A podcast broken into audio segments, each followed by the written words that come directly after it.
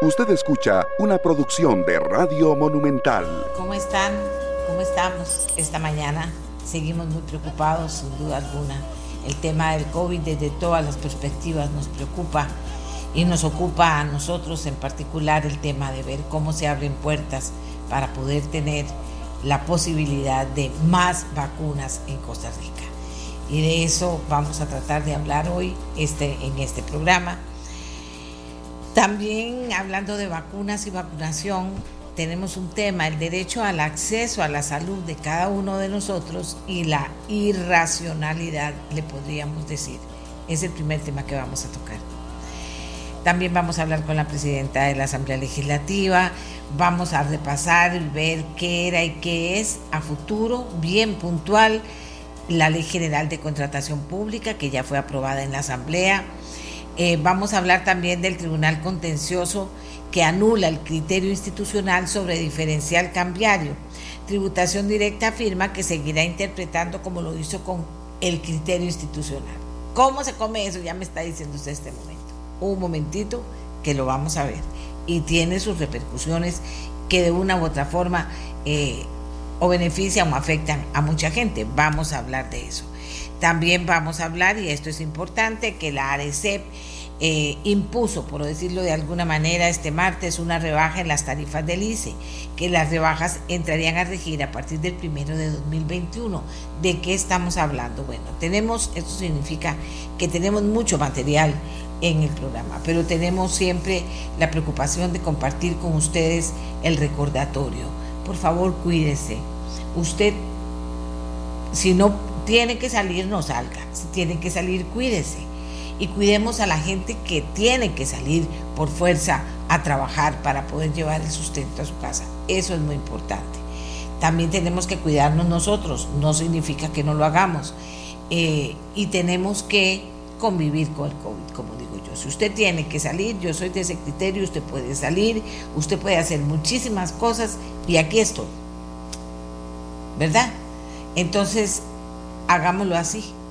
Porque hay mucha, mucha, mucha necesidad. Y, vuelvo a decir, hay gente, desde, desde personas que andan vendiendo su comidita, hasta personas que tienen su negocio, más o menos pequeño o más o menos grande, están con los dedos cruzados para poder resistir la crisis que tenemos. La gente que no tiene trabajo está cada día más ansiosa. Vieran usted lo que me cuentan a mí, psicólogos y psiquiatras que me han llamado, la ansiedad, la angustia de no tener trabajo, la incertidumbre de lo que pueda pasar la falta de claridad y la incertidumbre que genera un montón de cosas que pasan alrededor nuestro y un montón de medidas que tienen que ver con el COVID también. En fin, ¿qué les digo? Es una situación eh, preocupante, pero como también les decía ayer y les repito hoy, en las situaciones más difíciles es cuando sale la casta de la gente, señores y señoras. Le digo a los que trabajan que lo hagan mejor, que asuman de verdad una posición en su trabajo y esto es muy importante, que los haga no indispensables porque no hay nadie indispensable, que los haga mejores trabajadores para una empresa grande, mediana o pequeña que necesita más de ustedes, los que tienen trabajo en este momento. Porque si no, la situación va a ser más difícil porque va a haber más desempleo. ¿De acuerdo? Y vea que se los digo con todas las palabras. Que la gente preparada aproveche para cada tipo de empleo, aproveche la oportunidad. Bien. Vamos a irnos de una vez a la pausa, porque queremos comenzar con un tema que me parece que es importante para mucha gente. La voz de quienes viajan por la primera dosis fuera de Costa Rica y que podrían recibir la segunda dosis en Costa Rica. ¿De qué estoy hablando? Ahorita verán. Y por eso les dije que el tema lo podríamos o se refleja en el, en el siguiente tweet el derecho al acceso a la salud que tenemos todos y la irracionalidad. Además, la petición que tenemos una vez de conocer este tema. Hagamos la primera pausa y ya regresamos. Costa Rica, tenemos mucho material para compartir con ustedes esta mañana. Gracias por acompañarnos. Vamos a ver, usted ha escuchado de personas que viajan a los Estados Unidos a vacunarse. Algunas, de, eh, algunas se han podido vacunar con una sola dosis de la vacuna, era suficiente, la de Johnson y Johnson, pero hay otras personas que viajan, está disponible la de Pfizer por el momento y son dos dosis. Entonces tienen que recibir dos dosis y una se recibe tres semanas después de la, de la otra. Y resulta que se abre una posibilidad que me parece que es lógica y que forma parte de los derechos de las personas de poder vacunarse de poder vacunar la segunda dosis en Costa Rica. Lo cual es importante, muy importante, porque viajar otra vez no es solo cuestión de tiempo y tiene que volver a pedir, conseguir los permisos, etcétera, sino cuestión de dinero. Tiene que volver a pagar un pasaje, tiene que ir a Estados Unidos otra vez, pagar el hotel, bueno, todos los gastos que esto implica. El Ministerio de Relaciones Exteriores y Culto publicó este 19 de mayo los pasos para apostillar, cuando usted oiga de postillar, apostillar, se trata de legalizar el comprobante de una vacuna contra el nuevo coronavirus aplicado en Estados Unidos para estas personas. Y entonces resulta que vamos a tocar el tema ahora en el programa porque nos parece que es muy importante tocar la irracionalidad que a veces pasa y les voy a contar por qué. Madrigal, que es arroba Madrigal G, que es diplomático y nos dijo en Twitter lo siguiente.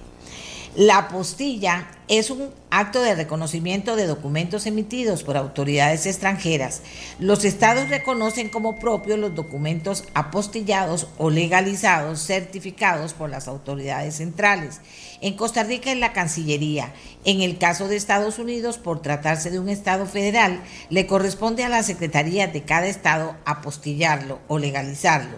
Si se trata de un documento federal, como por ejemplo un certificado del FBI, le corresponde al Departamento de Estado hacerlo. Así las cosas, si usted se vacuna, lo primero que le entregan es un carnet sin mucha formalidad, en algunos casos firmados por el enfermero. Esto presenta dificultades para legalizarlo por las siguientes razones. Primero, el enfermero puede ser o no funcionario público. Si no lo es, deberá conseguir quien le certifique que esa persona que firma está autorizada para hacerlo. Segundo, en caso de que le certifiquen esa primera firma, la del enfermero, deberá llevar el documento a las autoridades superiores del área de salud o departamento de salud estatal para la respectiva autenticación. Tercero, cuando tenga la certificación de la autoridad de salud, deberá llevarlo a la Secretaría de Estado o, en su caso, enviarlo a Washington, D.C. o al, Departamento de Estado. Estos requisitos los ponen en Costa Rica. O sea, vaya a vacunarse a Estados Unidos y después, teniendo la posibilidad de vacunarse aquí, no se lo vamos a hacer si no trae todos estos requisitos. Y de repente dice ustedes, yo me veo ahí en Estados Unidos que, que me costó llegar por la plata para venir a vacunarme, que no conozco bien el lugar en que me voy a vacunar y que tengo que terminar haciendo esto para no tener que volver y ponerme la vacuna en Costa Rica. Y dice el compañero de Twitter, mucha suerte. Ay, lo más importante, no contacten a los consulados, porque los consulados no apostillan no certifican. Y resulta que yo busco a alguien que me ayude. Y el licenciado John Brenes, que es máster en justicia penal, me dice, con mucho gusto, doña Amelia. Entonces le voy a preguntar, licenciado Brenes, finalmente, ¿qué podemos decir nosotros y por qué dijimos al inicio del programa que es importante el derecho al acceso de la salud y la irracionalidad? Adelante.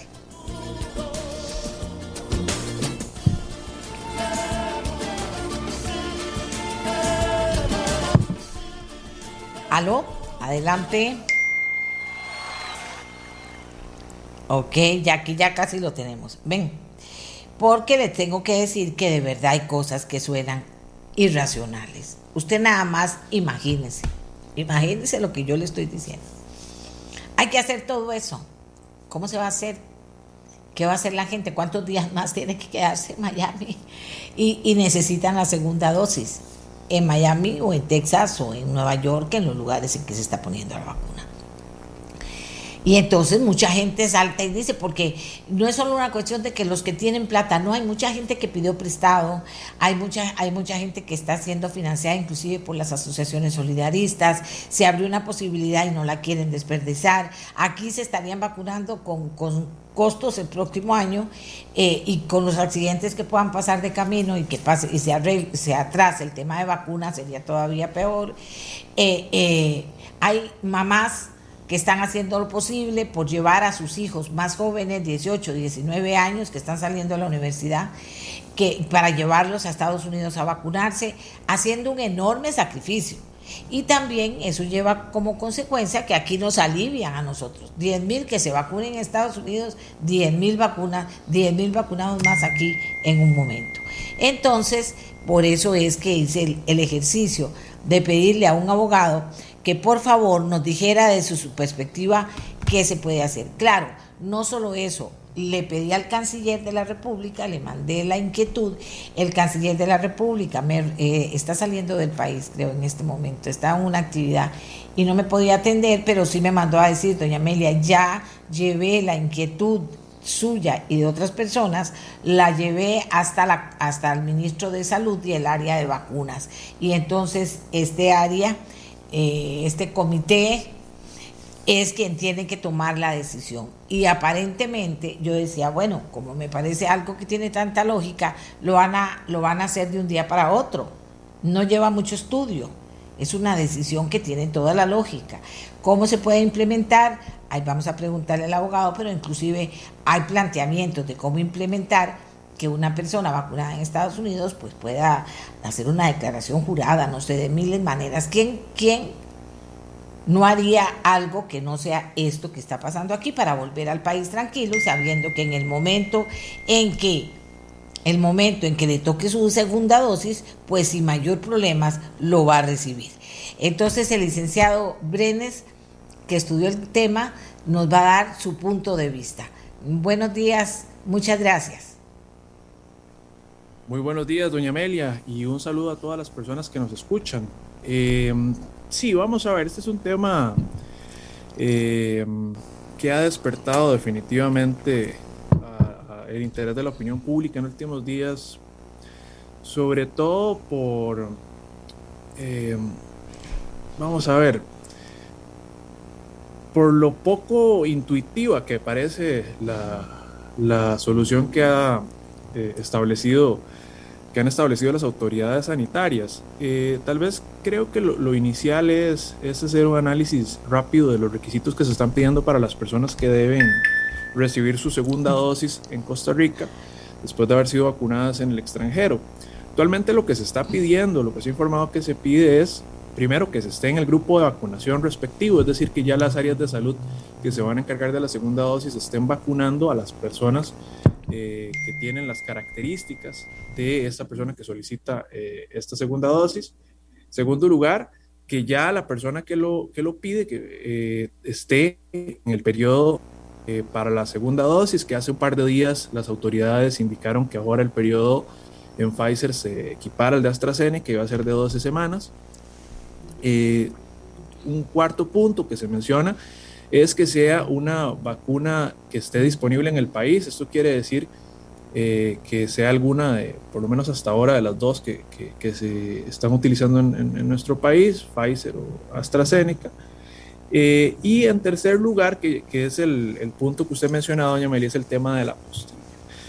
Eh, una postilla es una legalización, una autorización del documento. Esto significa que es un, un control administrativo eh, basado en una convención internacional, la Convención de la Haya, eh, para considerar que un documento que fue emitido en el extranjero es, eh, es auténtico, es, es, verdadero.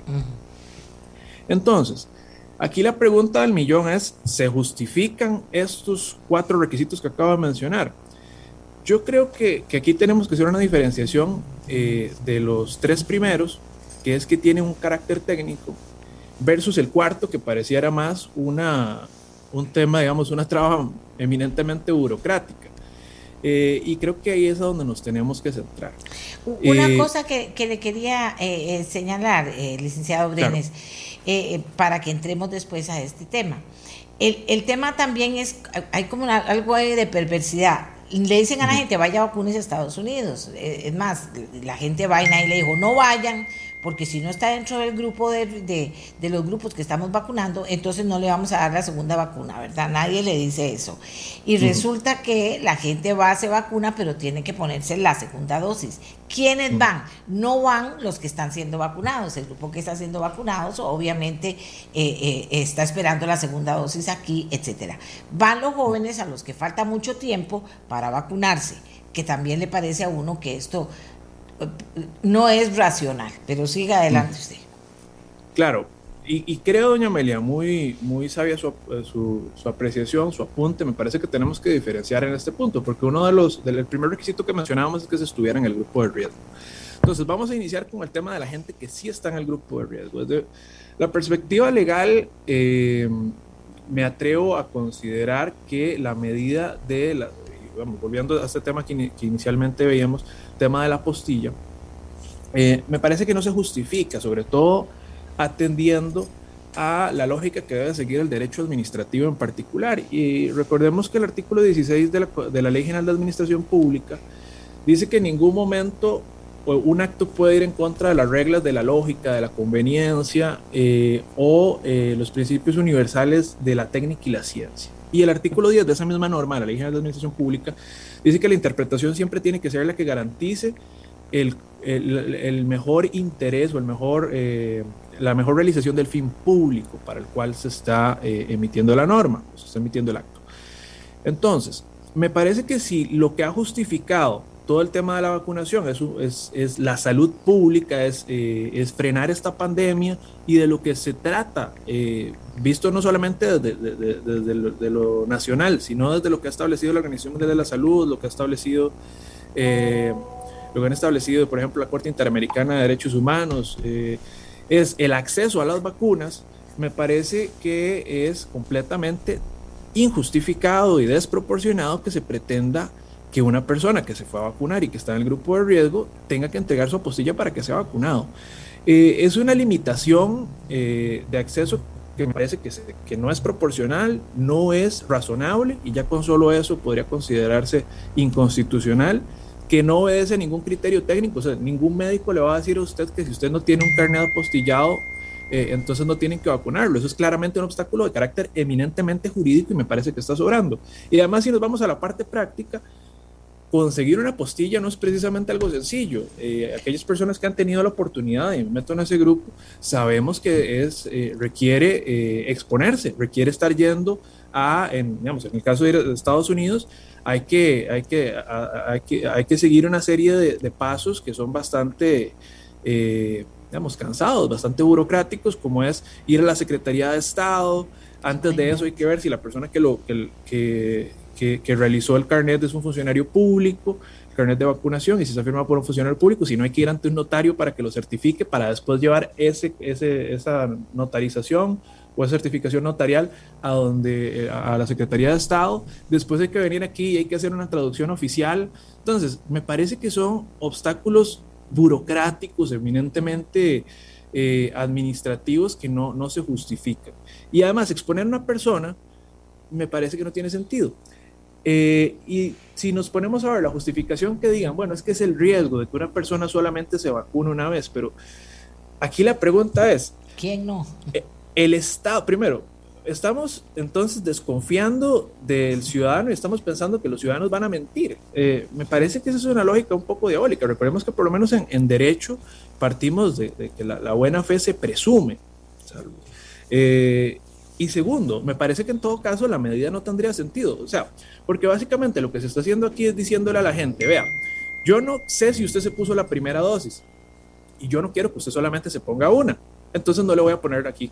Entonces, estamos dejando a una persona con una sola dosis para evitar que quede con una sola dosis. Yo no sé si me voy a entender, pero, pero me parece que aquí, y aquí alguien nos dice, apostillado no tiene sentido. ¿Quién va a ir por una tercera dosis? Es una traba sin sentido, dice, dice una, persona. Pero estamos hablando del grupo de riesgo. ¿Qué pasa con la cantidad de jóvenes que se han ido, están por irse a vacunar a los Estados Unidos, eh, impulsados por sus padres y madres, y, y, muchos haciendo grandes sacrificios para que puedan ir, y muchachos profesionales, muchachas profesionales, que se pongan una allá, que se vengan que por cualquier circunstancia no puedan hacerla valer aquí cuando aquí se abre esa posibilidad, eh, porque no está dentro de los grupos de riesgo, Brenes. Tampoco ahí se puede revisar eso. Claro, ahí, doña Amelia, yo creo que el tema sería que nos estaríamos yendo ya a la primera cuestión. Recordemos eh, que la sala constitucional en materia de vacunación ha sido muy clara y ha establecido eh, que la omisión de vacunar a una persona eh, con vacunas del esquema básico sin un criterio médico es una vulneración al derecho fundamental a la salud. Por ende, y, adelanto un poco, digamos, una de las vías que, considero que se pueden utilizar para este tipo de casos, en este primer caso de riesgo, es el, recurso de amparo. ¿Qué sucede? Que esta, este segundo tema pareciera estar más metido en eh, el primer requisito que es estar en el grupo que se está vacunando en este momento en Costa Rica y el tema, digamos, de la prioridad de vacunación. Entonces, el problema sería que personas con más recursos puedan saltarse la fila y dejar sin, eh, digamos, sin disponibilidad de vacunas a personas que lo necesitan un poco más. Creo yo que esa, podría ser tal vez la justificación que, digamos, que sería definitivamente más razonable que esta segunda. Ahora, si nos vamos a ver, digamos, me parece que este segundo caso que usted propone, más que una solución jurídica, tenemos que ver si la solución va a estar en la parte logística. Y se lo digo por lo siguiente, ahora con las nuevas eh, regulaciones en cuanto al espaciado eh, temporal de la vacuna, realmente lo que se va a hacer son 12 semanas entre dosis y dosis. Pareciera que en tres meses hay tiempo suficiente para que el, eh, la caja adquiera eh, la cantidad de vacunas necesaria para, digamos, para que esto no vaya a ser un problema y, digamos, pueda ampliar los grupos de vacunación. Pero, por ejemplo, personas que no, no estamos en, en, un grupo, digamos, que no, no tenemos una condición de riesgo, eh, creo que la, limitación sí podría tener un, sentido en cuanto a, digamos, al acceso equitativo a las, a las vacunas, eh, mediante limitar y decir, bueno, es que por criterios médicos, por criterios técnicos, consideramos que primero deben vacunarse aquellas personas que tienen una condición de riesgo. Y usted, aunque tuvo eh, la iniciativa de irse a, otro país, puede ser Estados Unidos, puede ser cualquier, otro país que esté vacunando, eh, usted eh, no entra en el grupo de riesgo y por ende no debe ser eh, o no puede saltarse la fila. A eso es a lo que me refiero. Entonces creo que sí, la justificación es un poco distinta. Ok. Y, y, la vacuna de una sola dosis se acabó. O sea, ahora son, ahora es dos dosis en los Estados Unidos también, pero usted tiene razón. A los que no son de riesgo tendremos tres meses en última instancia eh, las personas que, viajen eh, tendrán tres meses de esperar a que aquí en Costa Rica les puedan dar la segunda vacuna, o sea, pero que les hace falta, como a todos les hará falta. Y las personas con riesgo tienen que, así es, ¿verdad?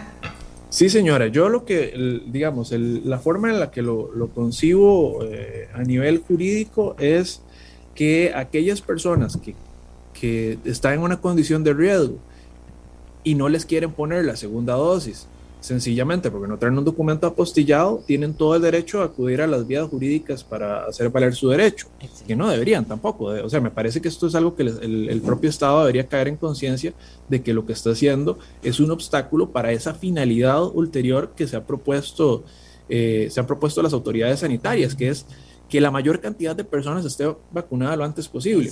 Y yo le veo un valor agregado a esto. Las personas que, eh, que estaban en grupo de riesgo, y se fueron a vacunar afuera, no solamente se expusieron eh, con tal de, liberar la dosis, sino que ya de por sí tenían eh, ese derecho de ser vacunados con las dos dosis. Entonces, ¿cuál es el, el, perjuicio que le están causando a la administración sanitaria de que se vayan a vacunar?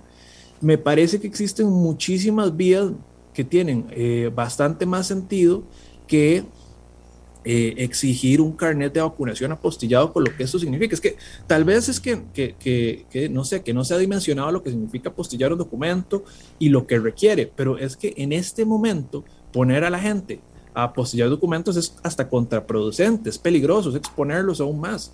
Eh, entonces, me parece que, que, no, una persona definitivamente que esté en, un grupo de riesgo tiene todo el derecho a acudir a la sala constitucional eh, o inclusive también a la vía de legalidad por medio de una medida cautelar ante el Tribunal Contencioso Administrativo, digamos, en contra inclusive de, de los, de los actos y, que, que, haya emitido el, la, eh, ¿cómo se llama? La, la Comisión Nacional de Vacunación o el, o el Ministerio de Salud al respecto. Me parece que esto es algo que, que, debe definitivamente enmendarse y que no, no, no, es admisible desde ningún punto de vista. Y con el segundo tema que, que, usted mencionaba, que era el de las personas que no están en posición de riesgo, creo que va más, digamos, antes de ponerse a pelear en la parte jurídica, va más un tema, eh, es más un tema, digamos, de previsión, de que si una persona quiere ir a otro país a eh, ponerse la vacuna, eh, lo necesario es que haga la previsión. Exacto. Sí, sí, que.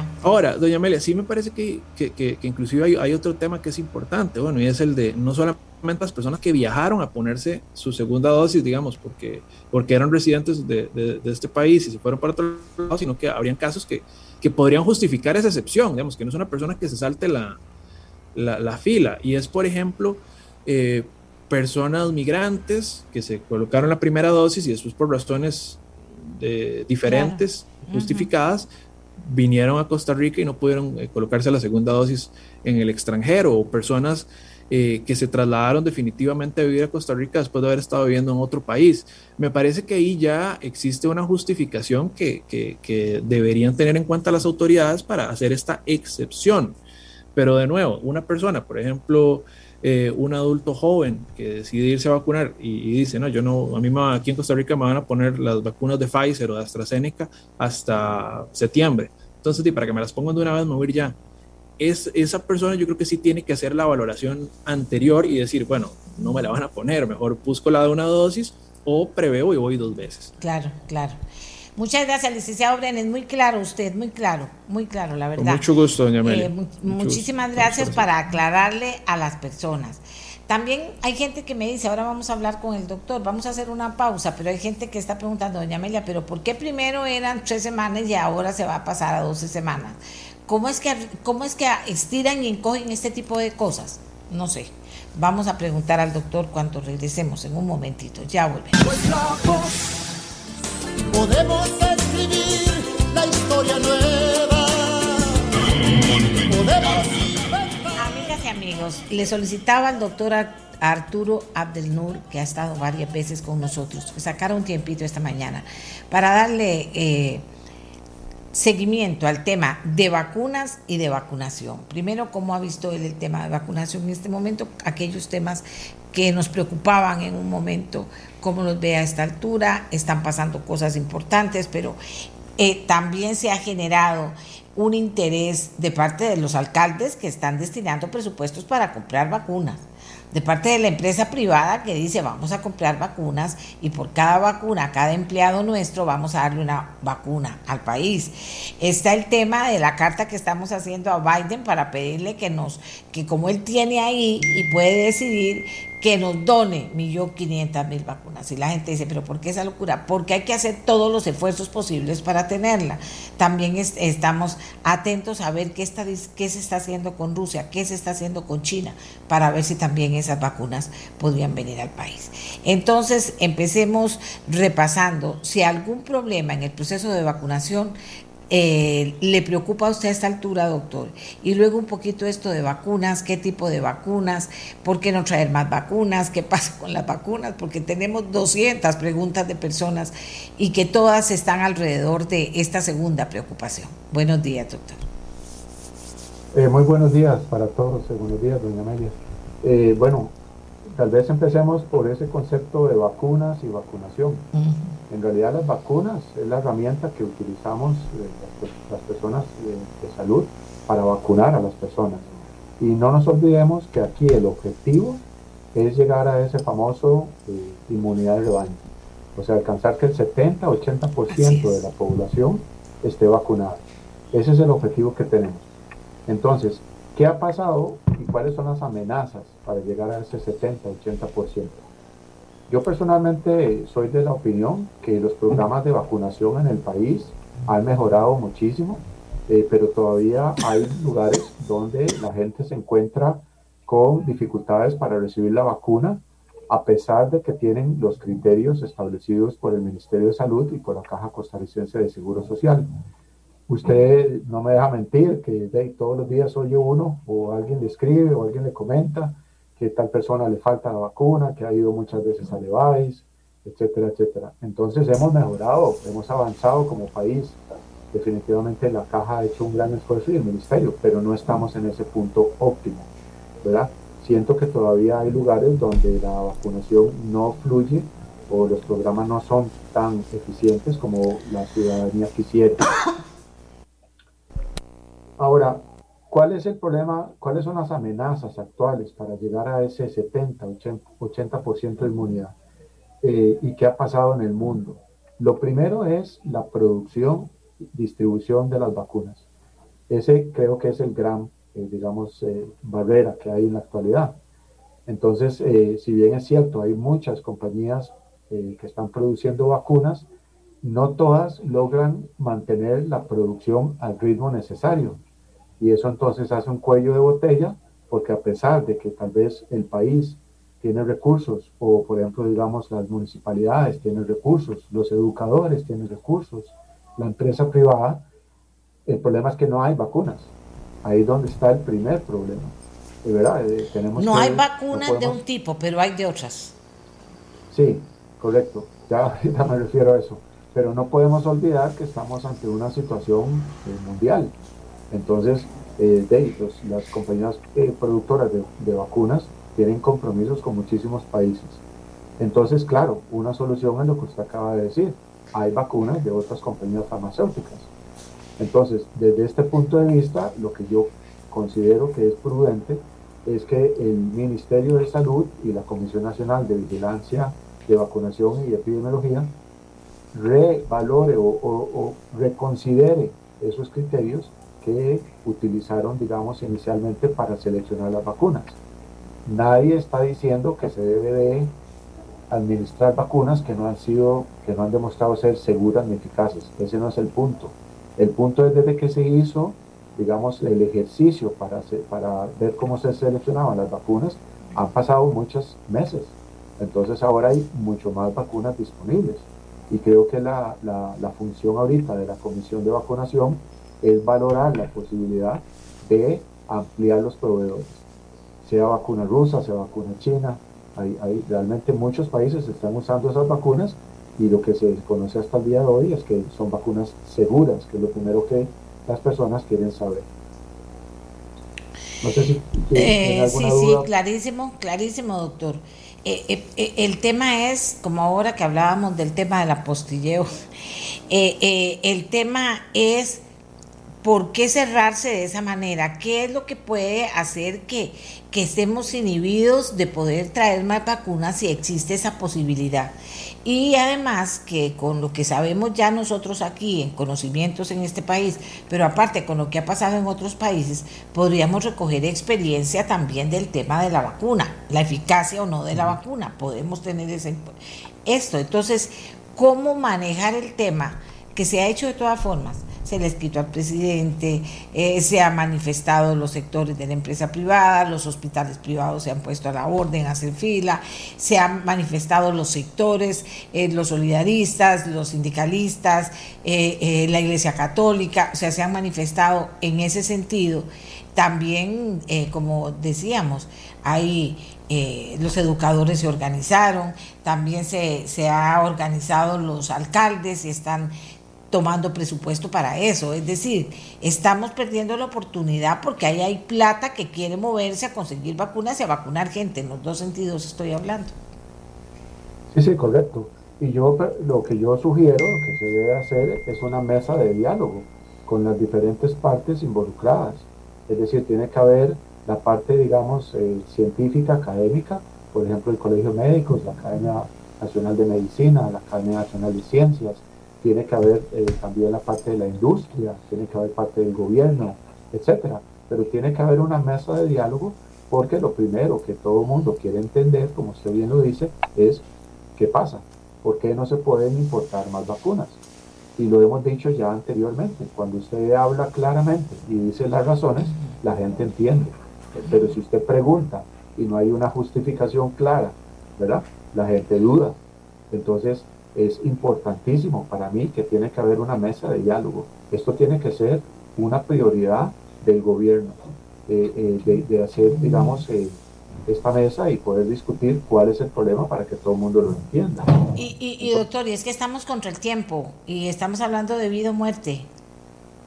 Correcto, ahorita estamos ante una ola muy importante que satura los servicios de salud y como de, ya la experiencia nos dice, después de año y medio, que, que la solución es, es eh, más compleja de lo que creíamos. Hay que seguir cuidándose, todo el mundo lo tiene claro, pero hay que restringir ciertas cosas, pero tampoco podemos apostarle a una sola cosa. Ahora, ¿qué me preocupa a mí ah, desde el punto de vista de los programas de vacunación? Que, que, no, que si tuviéramos, soñemos que tenemos entonces las vacunas, tiene que mejorarse la velocidad de aplicación. Eso es clarísimo tiene que mejorarse, ¿verdad? ¿Y, ¿Y, por qué? A ver, voy a explicar por qué tiene que ser así. Porque vuelvo al mismo número del 70-80% de inmunidad colectiva o inmunidad de rebaño. Si no vacunamos ese porcentaje de personas, no vamos a poder controlar la dispersión del virus. ¿Y qué es lo que va a pasar? Lo que va a pasar es que la curva epidemiológica se va a desplazar a los más jóvenes, como está ocurriendo ahorita usted ha tenido un programa de vacunación eficiente, ¿verdad? Para los adultos mayores y para ciertas poblaciones. Pero ¿quiénes son los que se enferman ahora? Los adultos jóvenes. ¿Y quiénes son los que se van a enfermar después? Los adultos más jóvenes y los adolescentes. Entonces, ya el país tiene que considerar acelerar el programa de vacunación, para lo cual tiene que sentarse en una mesa de diálogo y negociar ¿Cómo hacemos para comprar más vacunas? Aunque las vacunas no sean de los, de los distribuidores iniciales. Qué difícil, doctor, porque parece facilísimo, ¿verdad? Para mí es facilísimo sentarse y, tomar la decisión. Porque cuando hablo de vida y muerte, hablo de vida y muerte, doctor. Se está muriendo la, gente eh, en, las, en las unidades de cuidado intensivo. Se está muriendo la gente. O sea, y, y, y si no se toman decisiones rápidas, ponemos en peligro a más personas. O sea, entonces, ¿por qué no hacerlo? Qué difícil, doctor, si usted del lado de la ciencia, pero también del contacto con las personas, eh, eh, lo tiene clarísimo. ¿Cómo hacemos, doctor? ¿Cuál es la palabra? ¿Cuál es la manera?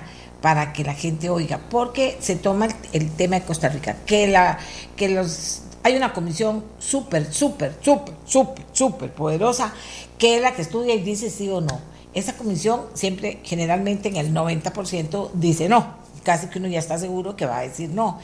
Pero también uno sabe que si hay decisión de arriba y entonces el presidente y el ministro de Salud dicen, mire, nosotros no podemos seguir con esto, hay que tomar una decisión.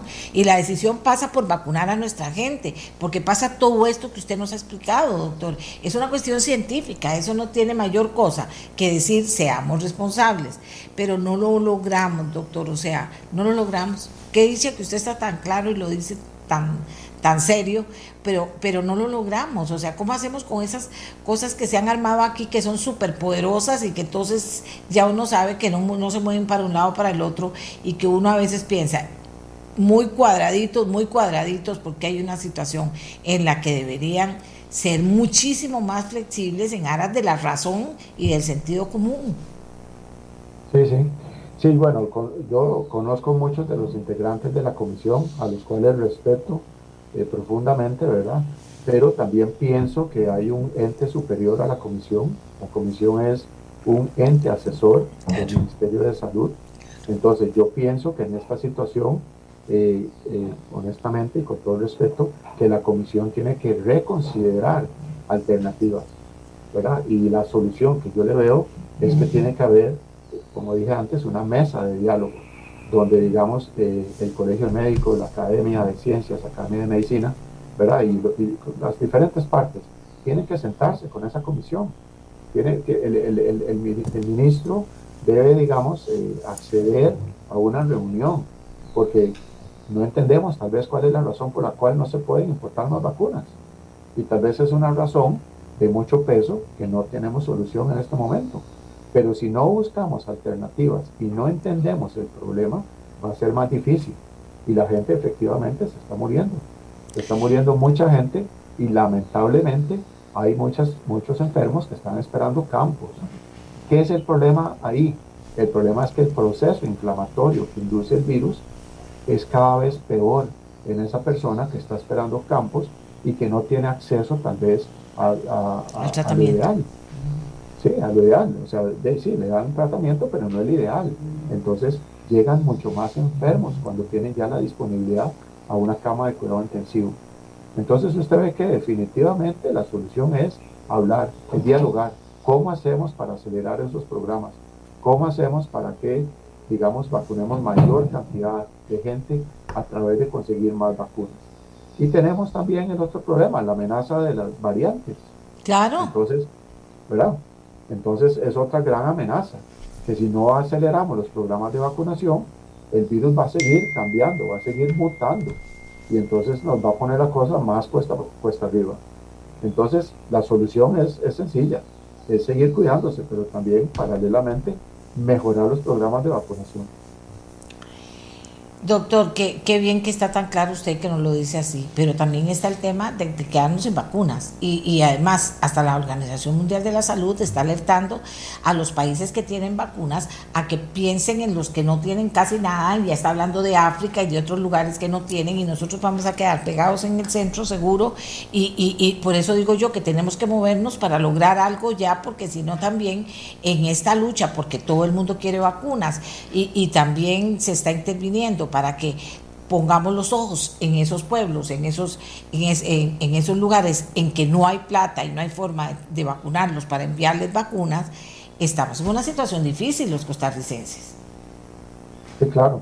Pero vea, por ejemplo, digamos, ¿qué hacen los otros países? Aprendamos de los otros países. Por ejemplo, ¿qué, ¿qué hace el Reino Unido? El Reino Unido lo que está considerando es entonces atrasar la aplicación de la segunda vacuna. Exacto. Con la idea de poder vacunar mayor cantidad de personas eh, con la primera dosis y poder entonces proteger mayor cantidad de personas rápidamente. ¿Qué otra alternativa está considerando, la, digamos, los gobiernos? Eh, están combinar vacunas, empezar con una marca y terminar con otra marca. Entonces, el problema no es único para Costa Rica. A mí, con todo el respeto, lo que me parece es que tenemos que ser más expeditos en buscar soluciones. ¿Cómo hacemos para mejorar lo que estamos haciendo? Entonces, repito, la única, eh, digamos que la única forma que yo visualizo es sentarse a dialogar. Entonces, para mí esto es una prioridad, es una prioridad país, eh, ¿verdad? ¿Cómo hacemos para que se muera menos gente? Entonces, de ahí, sentémonos a hablar. ¿A dónde están las barreras? ¿Y cómo hacemos para pasar esas barreras? Es la única solución que yo le veo. Muchísimas gracias al doctor Arturo Abdelnur por su participación. Ha sido totalmente claro, contundentemente claro. Y yo quiero decirles que es que el sentido de urgencia yo veo que no lo tienen. Vea, yo ayer, como les dije, con esto de la postilla y todo, me puse a averiguar y a plantear las cosas y que por qué no se hacía. Yo sé, eh, hablé con el canciller para que nos contara qué había hecho. Él puede hacer cierta gestión y la hizo ante, las, ante el ministro de Salud, etcétera. Ayer era miércoles y entonces la respuesta es, lo vamos, la comisión lo va a ver el próximo martes. Y yo voy a contar aunque me digan que eso no tiene nada de científico, lo muerto es de aquí al martes. O sea, ¿cómo que el próximo martes? Si eso es una cosa que se puede sentar a ver en un momento, llamar a las tres personas que sepan más en el país de eso y tomar una decisión. Y por eso en eso lo meto al doctor, porque eso es una apreciación mía. Pero, pero Dios mío, ¿qué sentido de urgencia tiene decirlo el miércoles y digan, lo va a ver la comisión el martes? Dice uno, no. ¿A manos de quién estoy? Doctor, usted me perdona, pero hay cosas que tengo que decir. No, no, no, de, todos tenemos eh, todo el derecho de, expresar nuestra opinión, ¿verdad? Eh, eh, entonces, aquí lo que falta es eso, ese sentido de urgencia. Si hay que hacer reuniones extraordinarias, se hacen reuniones extraordinarias. Pero lo que le pedimos encarecidamente al gobierno es que vea, digamos, la otra posición, el otro lado de la moneda. Las personas angustiadas, eh, ¿verdad? Eh, muchas eh, personas falleciendo. Entonces pedimos que, bueno, sentémonos a dialogar para ver cómo mejoramos las coberturas de vacunación, que es lo único que se vislumbra que va a controlar la pandemia. Muchísimas gracias, doctora Vamos a hacer una pausa. Vamos a hacer una pausa y venimos con otro tema, porque están pasando otras cosas en Costa Rica. Ya está al frente ejerciendo como, eh, después de haber eh, enfrentado el tema del COVID, la señora Silvia Hernández como presidenta de la Asamblea Legislativa. Eh, vamos a hacer una pausa y vamos a hablar con ella y luego vamos a hablar con una diputada que ha dado una gran pelea en el Delgado por lograr, señores, y esto es importante, algo que ya se logró en la Asamblea, la ley de contratación pública, que es algo muy importante. Primero vamos a hablar con doña Silvia, ella va para la Asamblea Legislativa y luego hablamos con doña eh, eh, Ana Lucía, que también va para la Asamblea Legislativa porque comienzan a trabajar ahorita. Hacemos la pausa y ya regresamos. Amigas y amigos, tenemos muchos temas, mucha gente que está trabajando, toda esta gente está trabajando y va camino al trabajo. Vamos a enlazar primero, ya está lista Ana Lucía Delgado, eh, quien ha sido una diputada que ha tenido muchas mm, fortalezas la fortaleza de abrir diálogos con todos los sectores, de convencer eh, que no, no es cosa fácil, porque este tema de contratación pública es larguísimo, de unirse en un trabajo con la Contraloría General de la República increíble y finalmente de lograrlo. Así que ya fue aprobada en segundo debate la ley de contratación pública. Ana Lucía, lo, lo importante es, como muy puntualmente, antes y después de esta ley, y, cuánto, y, que no se crea que esto es de un día para el otro, sino que implementar esta ley también es todo un proceso. Adelante y gracias por atendernos.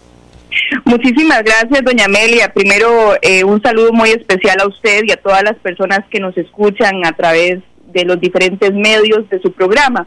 Yo quisiera, doña Amelia, eh, solamente rápidamente agradecerle a usted porque usted ha sido una periodista que ha dado voz a un proyecto tan importante eh, tan eh, trascendental para Costa Rica como es la Ley General de Contratación Pública. Efectivamente es un proyecto complejo, sin embargo pudimos alcanzar de manera unánime el segundo debate con 48 eh, votos y eso es realmente histórico para la elaboración de una ley y aprobación de una ley que tiene un impacto tan importante en la institucionalidad costarricense. Y aquí mi reconocimiento, doña Amelia, también a doña Marta Costa, la señora Contralora, a don Alan Ugalde, a todo el equipo de la División de Contratación Administrativa, a los diputados y diputadas que conformaron la comisión especial, a sus asesores, al Ministerio de Hacienda y a muchos otros diputados y diputadas que se acercaron con consultas válidas e importantes para poder eh, incorporar elementos nuevos, muy novedosos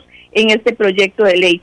Sí, doña Amelia, efectivamente, la ley de contratación pública es una reforma de Estado, está diseñada para impactar el modelo institucional, es un proyecto que apuesta fuertemente por la eficiencia, el ahorro, la simplificación, la transparencia, principalmente obligando a las instituciones a generar una planificación institucional.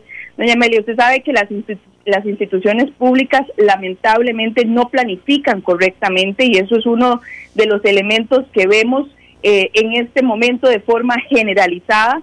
Eh, genera una estandarización de procedimientos y uno de los temas más importantes es que se establece bajo una ley un único régimen de contratación pública, es decir, que todas las instituciones públicas de este país y aquellas que manejen total o parcialmente fondos públicos van a estar obligadas al cumplimiento de esta ley de contratación pública y que todos los procedimientos bajo pena de nulidad y sanción tienen que correrse a través de un sistema digital, que es lo que conocemos eh, como SICOP.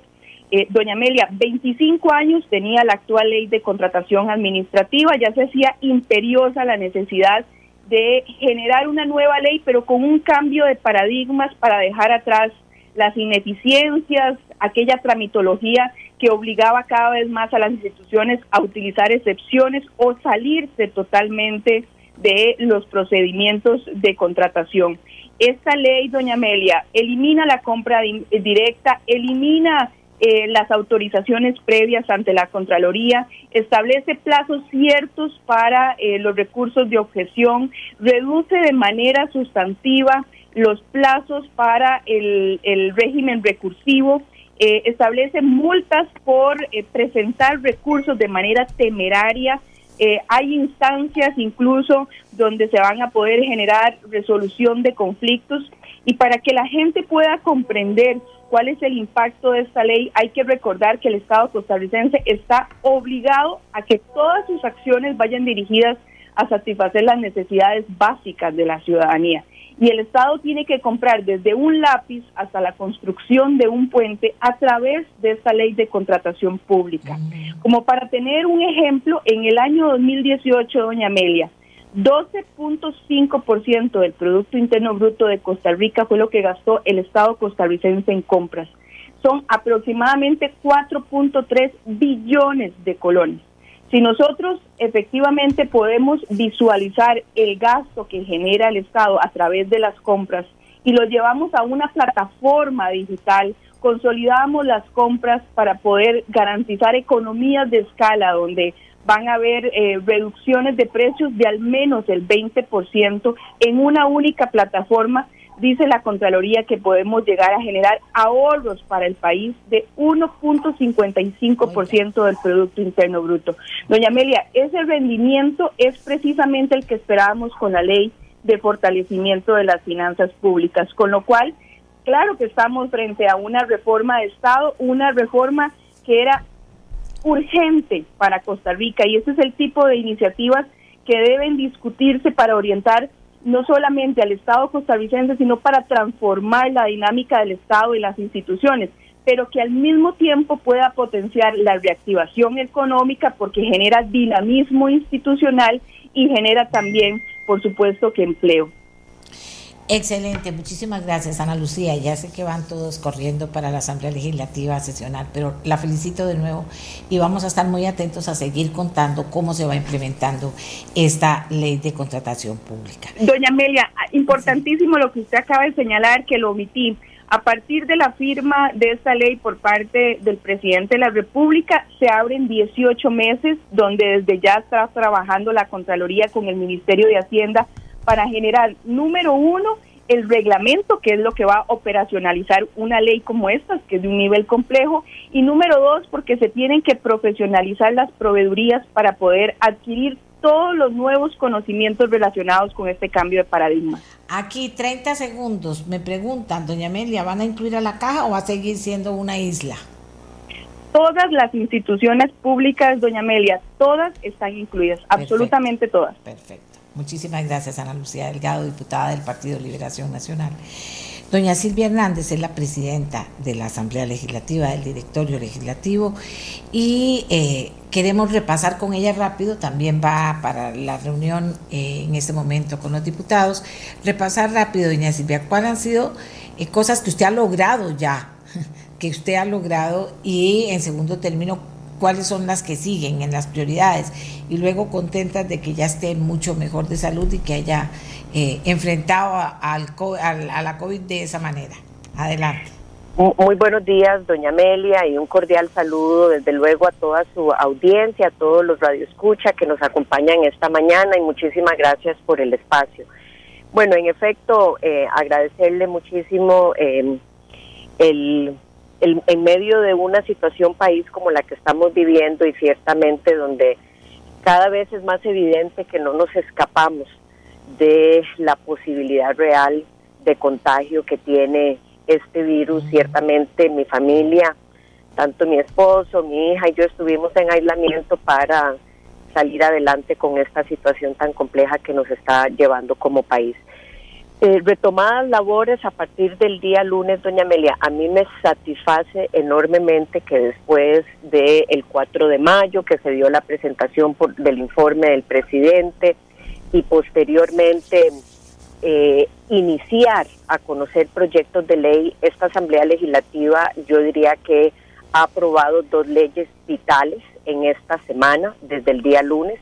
No voy a referirme a la reforma de contratación administrativa, puesto que doña Ana Lucía Delgado lo ha hecho ampliamente, pero esa es una reforma que era vital, que inclusive había una alta expectativa de dar una aprobación pronta y eso se logró consolidar esta semana de forma unánime con todos los diputados y diputadas presentes en el plenario legislativo. Requería de 38 votos y me satisface que se haya dado ese esa ese abrazo colectivo que de alguna forma lo que dice es la importancia, número uno, que tiene la ley, segundo, el proceso de consenso que se logró generar detrás de ese esfuerzo que ella lideró y donde también tuve eh, el gran privilegio de ser parte de esa comisión. Otro gran tema, sin duda alguna, es el protocolo de adhesión a la OCDE este fue un proceso largo que usted conoció muy bien en su programa. Eh, muchísimas veces discutimos desde las jefaturas de fracción ya tiempo atrás cómo ver muchos de los proyectos. Este proceso llevó a que se creara una comisión inédita en toda la región y en, en los diferentes procesos que ha llevado la OCDE para exclusivamente ver las distintas leyes que se tramitaron en la Asamblea Legislativa. Costa Rica fue pionera en un esfuerzo colectivo y esto es un ejemplo no solamente por lo que lleva el proceso de la OCDE, sino porque es un ejemplo de que la Asamblea Legislativa, de que el país puede, número uno, trascender administraciones con leyes como es este caso, que son de, de largo alcance, y segundo, porque hay posibilidades de generar consensos entre las y los diputados y la creación de una comisión de ese tipo especial es una muestra de voluntad política para tramitar mucho más expedito y mucho más rápido ese proceso. Sacamos esos dos proyectos esta semana, ya fueron firmados y están inclusive el día de mañana estaremos firmando con el presidente de la República la ley del protocolo OCDE que es esa esa posibilidad final que ya tiene el presidente de la República para que se convierta en ley. Eso diría yo que reúne eh, lo, lo vital que hemos llevado esta semana, además de que se dieron otros proyectos de ley muy importantes. Y hoy estamos iniciando o retornando con la discusión de empleo público. Es importante decirle al país que a este proyecto le restan 44 mociones de revisión eh, hemos tomado prácticamente dos meses en el plenario legislativo a doble jornada para ir viendo las más de 300, eh, 400 mociones que tuvo este proyecto de ley y finalmente le van restando este número que menciono, 44 ley, eh, mociones, que lo que permite es concluir el conocimiento de mociones para empezar a la discusión por el fondo en primer debate de este proyecto de ley. Quiero señalar, porque también genera alguna expectativa de si ya la otra semana se va a estar votando en primer debate. El proyecto de ley ha sufrido algunas transformaciones o modificaciones importantes en la aprobación de mociones y ahora tiene que enviarse a consultar a las instituciones involucradas. Eso implica ocho días hábiles y posteriormente a eso ya estaríamos listos para darle primer debate en el plenario legislativo. Así que bueno, esto es un breve resumen de la importancia de temas que se dieron a lo largo de estos tres días de semana. Hoy estaríamos viendo empleo público. Quiero señalar, porque la gente tal vez se pregunta, bueno, y solo esas dos leyes, el día de ayer el plenario legislativo utilizó de forma completa la sesión para concluir con el análisis de rendición de cuentas del presidente de la República. Eso es un ejercicio que está por reglamento, donde se destinan dos días completos al análisis del informe de labores del presidente y hasta el día de ayer, en, en el día completo, se concluyó con ese proceso, dejándonos únicamente el lunes y el martes para proyectos de ley y hoy que entramos con empleo público. Doña Silvia, exclusivamente con empleo público o se van a abrir opciones para ver otros proyectos? El día de hoy es exclusivamente empleo público. El plenario votó una moción o aprobó una moción, por así decirlo correctamente, para que la agenda de hoy fuera únicamente empleo público en la sesión, tratar de avanzar. Y a mí me parece eh, que ese es un tema que ya está sobre la mesa, doña Amelia, más allá de las posturas que tenga, ya está sobre la mesa y eh, en, en algún momento es necesario salir con esas mociones y por ende, y por ende eh, vital el poder avanzar con ese proyecto de ley que le dé inclusive espacio a otros temas. ¿Y qué sigue en la lista?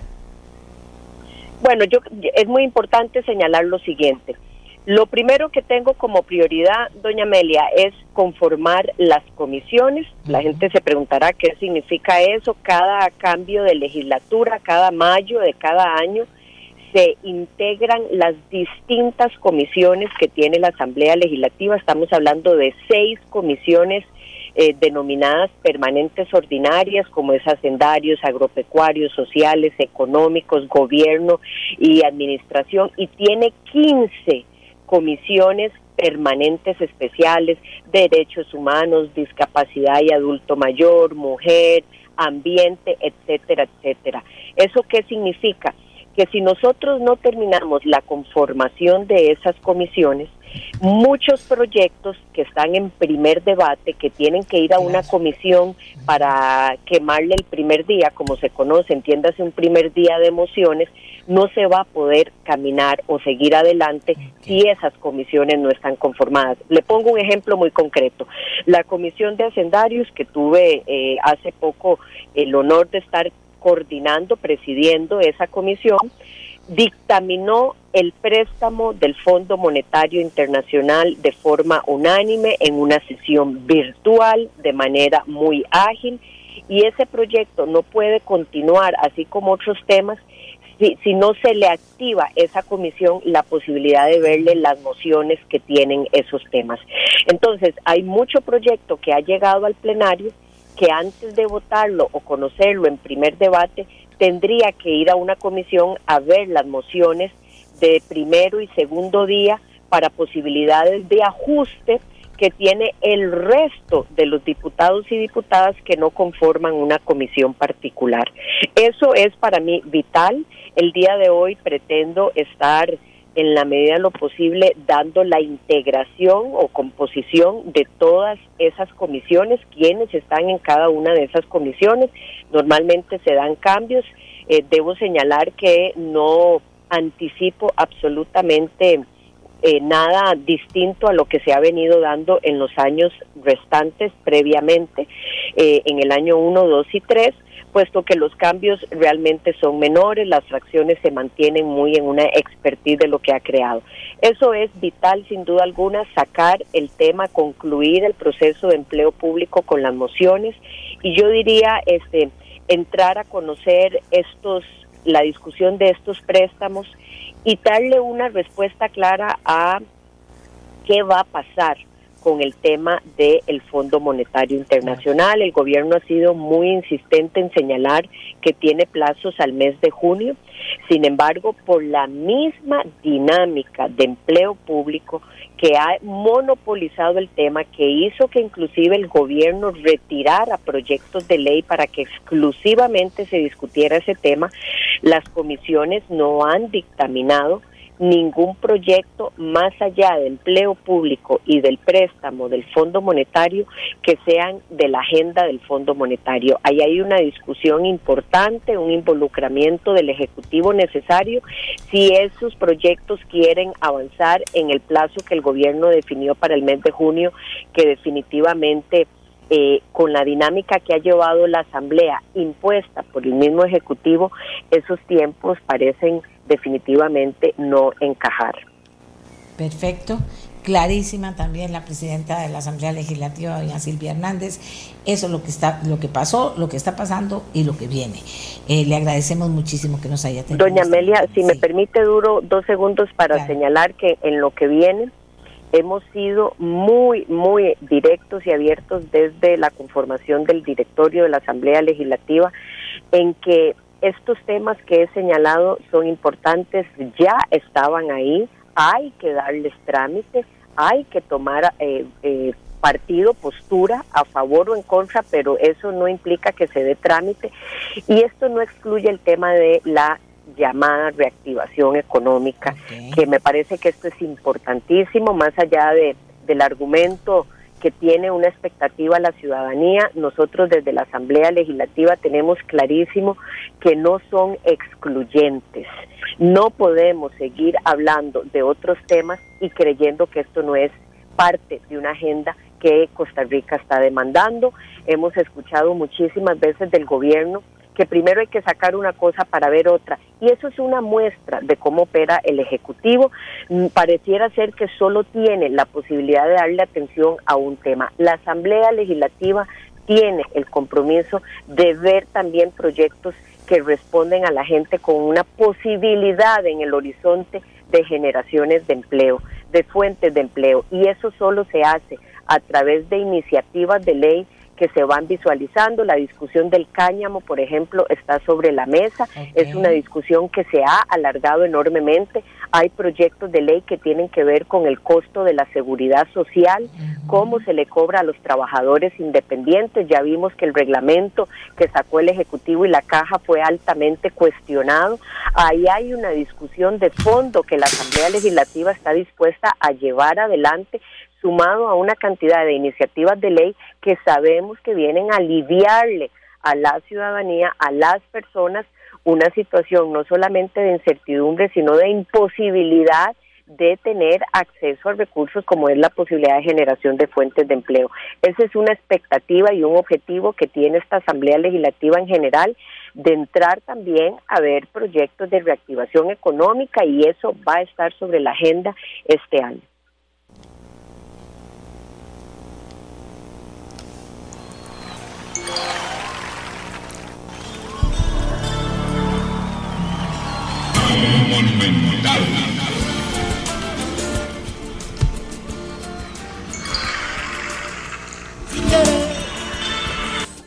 Muchas gracias, muchas gracias a la diputada Silvia Hernández, muchas gracias Glenn también por ayudarme.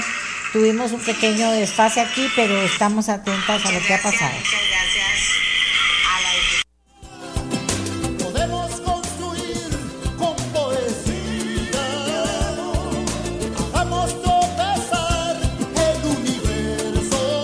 bien, eh, vieron todos los temas que hemos hablado, que hemos visto y que siguen. Así es, Costa Rica, seguimos con un par de temas que tenemos tiempo suficiente para desarrollar. El primero de ellos, el primero de ellos tiene que ver con la siguiente noticia que dice uno, bueno, ¿qué tan importante es esto? ¿Cómo vamos a hacer? Eh, ¿Qué exactamente se quiso decir cuando se informó que la RECEP ha tomado la decisión de una rebaja en las tarifas del ICE y que las rebajas entrarán a regir a partir del primero de enero. Esto tiene muchas partes técnicas, pero tiene eh, muchas fáciles y por eso le pedí al intendente de energía de la Recepto, Mario Mora, que es muy claro también, que nos explicara exactamente de qué estamos hablando, don Mario, y cuando hablamos de tarifas eléctricas, cuáles, cómo, cuánto. Buenos días y muchas gracias. Adelante. Sí, muy buenos días, doña Amelia, y más bien muchísimas gracias a usted por eh, este espacio, que sin duda es un eh, momento importante para poder transmitir eh, información a toda la ciudadanía. tal vez, doña Amelia, yo iniciaría señalando que el año pasado la Autoridad Reguladora de los Servicios Públicos tramitó un estudio de oficio aplicable al Instituto Costarricense de Electricidad, ese estudio de oficio se eh, resolvió en diciembre del año pasado y eh, esa rebaja de tarifas a la que usted hace referencia empezó a regir a partir del primero de enero de este año. Y tiene varias implicaciones porque eh, por un lado hay una rebaja importante en la tarifa de generación, pero siendo que el ICE es un gran generador o el principal generador, eso se traduce en un costo de energía más bajo para el resto de compras que realizan las otras siete empresas eléctricas y por lo tanto una rebaja en las tarifas de eh, generación del ICE genera un beneficio sistémico, ¿verdad? no solamente para efectos de los abonados del ICE, sino de manera indirecta para el resto de los abonados, porque las compras de energía pues, son más baratas. ¿verdad?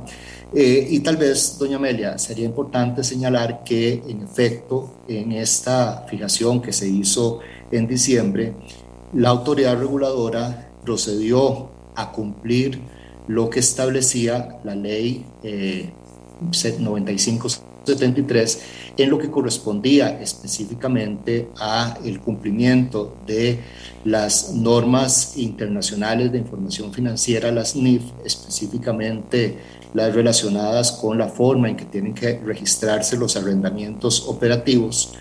Eh, y básicamente una parte importante de esa rebaja se origina precisamente en eh, ese mecanismo de cumplimiento no solamente de lo que establece la ley, sino de los decretos mismos que el Poder Ejecutivo había venido dictando para la adopción eh, de las normas Entonces, eh, e-, ese es básicamente el punto de partida.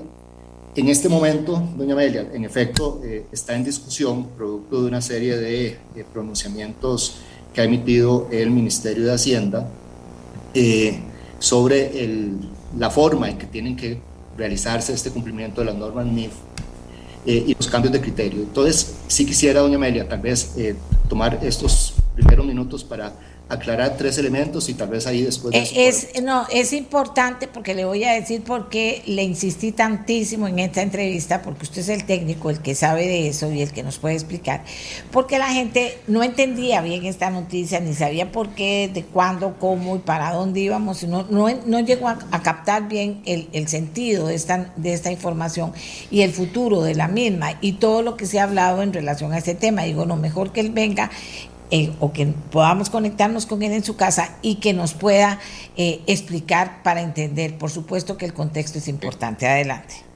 Sí, muchas gracias, doña Amelia. Entonces, yo, yo quisiera, eh, a raíz de las comunicaciones que han estado saliendo estos días, hacer unas tres aclaraciones iniciales, porque me parece que buena parte del debate nacional tiene que concentrarse en información oportuna, estratégica y puesta sobre la mesa en igualdad de condiciones para todos y así, siendo lo más clara posible. Una Damos tres aclaraciones. Primero, la autoridad reguladora no establece la política contable que adoptan ni los prestadores públicos ni los prestadores privados. Okay.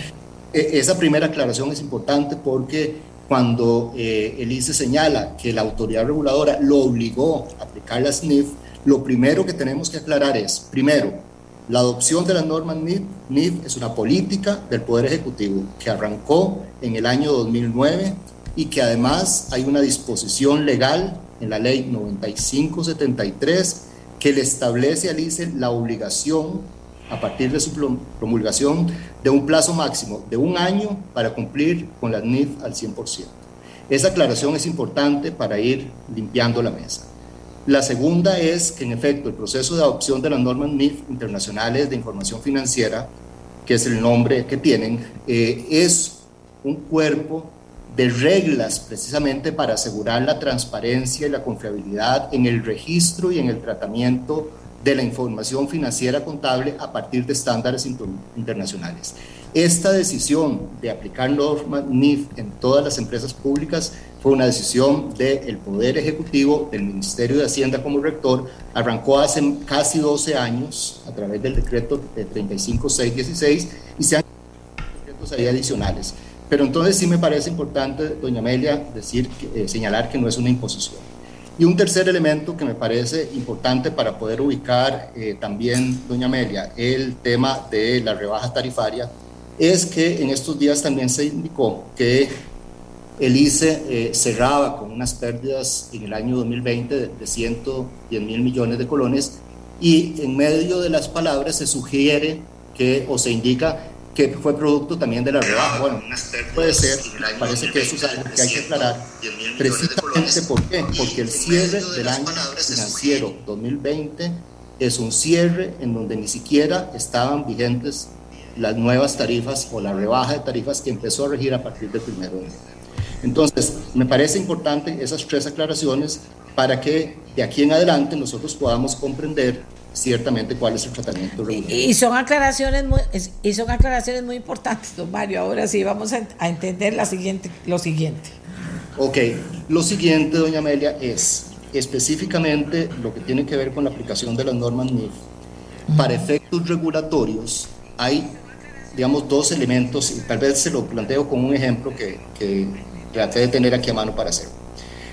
Por ejemplo, si una empresa, eh, la que sea, un prestador, decide crear un fideicomiso y eh, establecer un arrendamiento operativo, imaginémonos que eh, ese activo, digamos que puede ser una planta de generación, cuesta mil millones de dólares, un arrendamiento operativo significa que esa deuda o esa inversión se va a registrar como un gasto.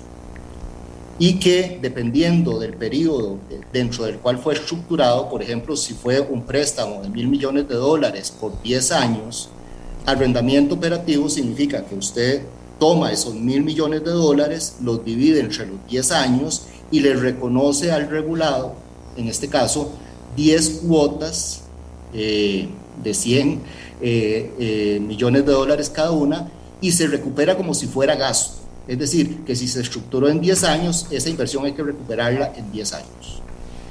¿Cuál es la diferencia de aplicarlo con base en la NIF? Que la NIF 16 específicamente dice que ese activo hay que reconocerlo como tal. Significa que ese activo se incorpora en la base tarifaria, se le reconoce depreciación sobre la vida útil y se le reconocen obviamente los gastos financieros como parte del crédito para el desarrollo para que pague su endeudamiento. Pero la recuperación de esos mil millones de dólares de ese activo se hace en el periodo de su vida útil. Y si la vida útil es de 40 años, pues se reconoce en 40 años.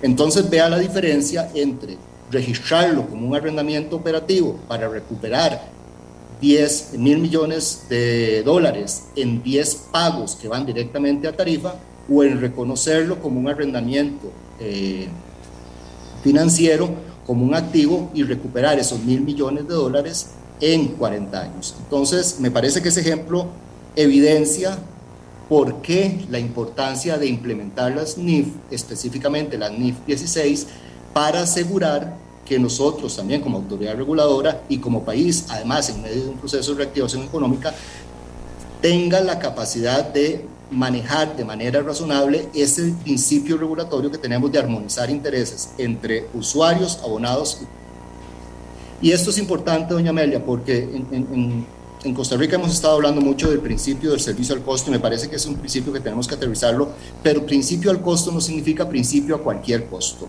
ni principio de cualquier forma. Es, es importante. Y entonces, bueno, esa es una de las discusiones que tenemos, doña Amelia, propiamente en el tratamiento de normas NIF. Y tal vez termino este segundo eh, espacio que, que, usted nos da para decir un tema que me parece importante. La autoridad reguladora eh, tiene la responsabilidad de velar por el cumplimiento de lo que está establecido en la ley. Es decir, si la ley 9573 estableció en un transitorio que el ICE tenía un plazo máximo de un año para cumplir con la NIF al 100%, le explico rápidamente en qué consiste eso. Nuestras metodologías hacen referencia a que tenemos que utilizar los estados financieros auditados. Y si la política contable que adoptó el ICE dice que cumple con el 100% de las NIF, pues nosotros tenemos que velar porque los estados financieros que presenta el ICE cumplan con NIF, precisamente por lo que yo le mencioné hace un ratito, ¿verdad? porque precisamente el tratamiento regulatorio de un gasto no es el mismo tratamiento regulatorio de un activo. Eh, y finalmente eh, mencionaría que en este tema en particular es eh, importante señalar que las, en realidad nos preocupa porque le corresponde al Poder Legislativo, que fue el que dictó la ley y estableció ese transitorio, de al fin y al cabo eh, interpretar qué fue lo que quiso hacer, pero estamos en un contexto en donde eh, es el Ministerio de Hacienda el que está interpretando el alcance de una disposición legal a través de un decreto o a través de un pronunciamiento o a través de una resolución. Entonces, si ahí hay un tema de discusión de legalidad que tenemos que tenerlo, pero eso no le exime a la autoridad reguladora ni de obviar que existe una disposición legal, ni de brincársela, ni de cerrar los ojos sobre esa disposición legal. ¿Por qué nos enredamos tanto, Mario? Fíjese que, que la gran petición, el gran ruego es que finalmente se impacten las tarifas eléctricas de forma tal que este país pueda salir adelante porque nos tienen, ¿verdad? Y usted sabe todas las discusiones que ha habido y yo mencionaba aquí cuando, cuando el presidente Solís, el expresidente Solís le pedía a un, al regulador que, que bajara los, los el precio de, de, la energía, el precio de la electricidad y, y, entonces el regulador le decía esto y el otro y esos pleitos que dice uno, yo no entiendo por qué eso no se puede hacer más fácil. Entonces se hablaba hasta de la metodología que hay y que nadie la entendía. Eh, ¿Usted cree que con esto estamos aclarando y eso va a terminar incidiendo en que ese grave problema que afecta a toda la gente, del chiquitito hasta el grande y más grande. Cuando hablo más grande, no solo más grande porque, porque sea más grande, es porque genera más empleo y tiene responsabilidades muy importantes. Entonces, ¿usted cree que, que todos estos movimientos van a incidir en eso y que vamos a poder tener como muy claro por qué se fijan las tarifas al final?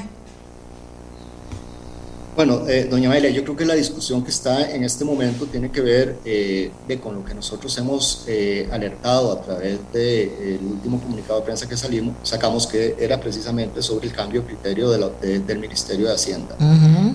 Nosotros en este momento tenemos integrado desde la Intendencia de Energía pues un equipo técnico que está haciendo el análisis no solamente de la resolución que dictó el Ministerio de Hacienda, porque esa resolución, aunque creo que, que, el problema que pasó es que la mayor parte de gente se fue a leer, a leer el por tanto y no entendió el contexto, donde dice que se le rechaza a Lice eh, su posición, pero se le rechaza a Lice porque Lice estaba en, esa, eh, en ese acto que estaba gestionando, eh, indicándole al Ministerio de Hacienda que estaba sufriendo una afectación precisamente porque lo estaba obligando a cumplir NIF al 100%.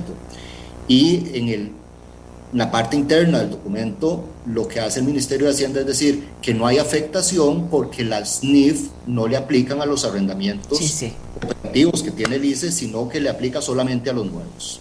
¿verdad? Y entonces, de, en ese contexto, como podrá comprender, de nosotros estamos analizando en este momento las implicaciones técnicas y jurídicas, porque de, ciertamente decir a esta altura del partido que no le aplican a los arrendamientos operativos, eh, y significa que eh, podría llevarnos a analizar de una manera distinta, dependiendo de cómo el ICE presente su nueva petición, eh, a que el ICE se apegue estrictamente a lo que el Ministerio de Hacienda le diga y exija que esos gastos se le traten como ellos quieren.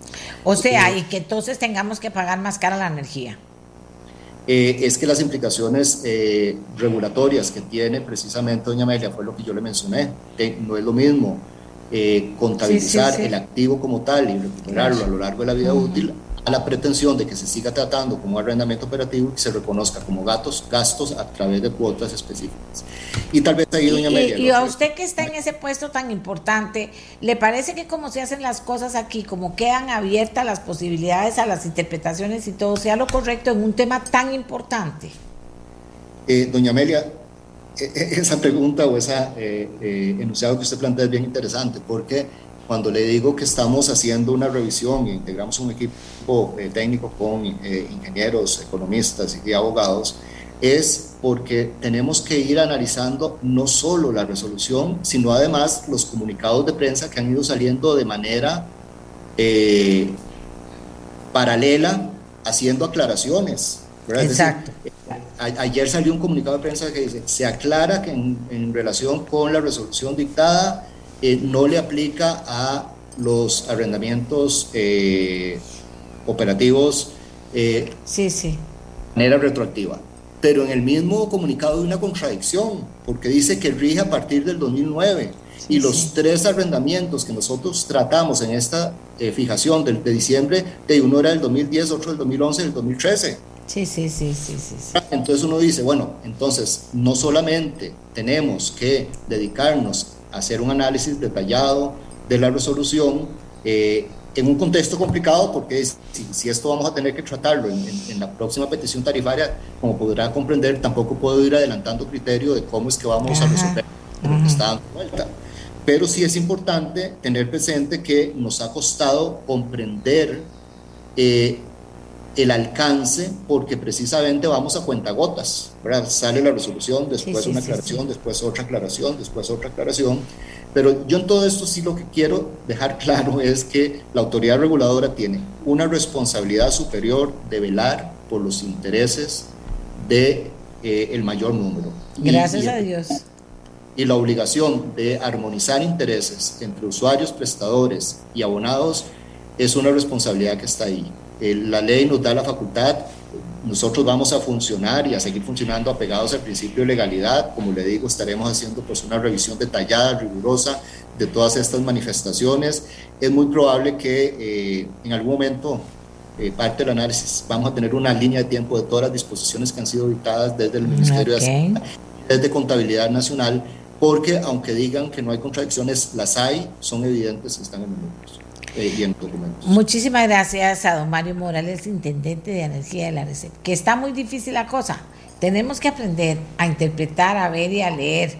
No podemos ser un público que diga, no entendí nada. No, no, no, no. Porque además tenemos la posibilidad de dar seguimiento, inclusive de ingresar por medio de Internet a tener más información. Ahora viene otro tema parecido. Tribunal Contencioso anula criterio institucional sobre diferencial cambiario. ¿Que ¿Cómo se come eso? Ya le dije, pongamos atención porque eso también hay que saberlo.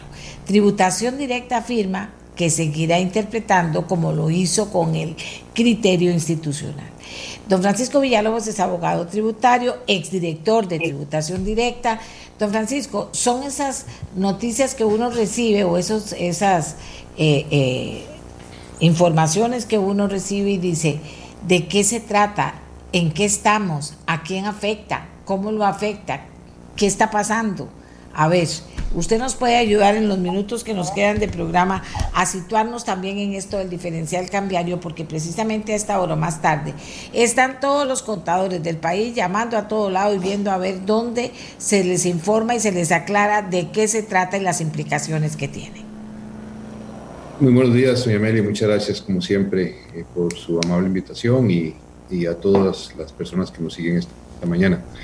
Sí, este, bueno, eso que usted dice, que los contadores están llamando y demás, es el, gran problema que hemos tenido en esta materia. Hay que decirlo, en, los últimos eh, meses se ha presentado, yo diría, evidentemente, después de que entre en vigencia la ley de fortalecimiento de las finanzas públicas, la ley 9635 que entró en vigencia el primero de julio.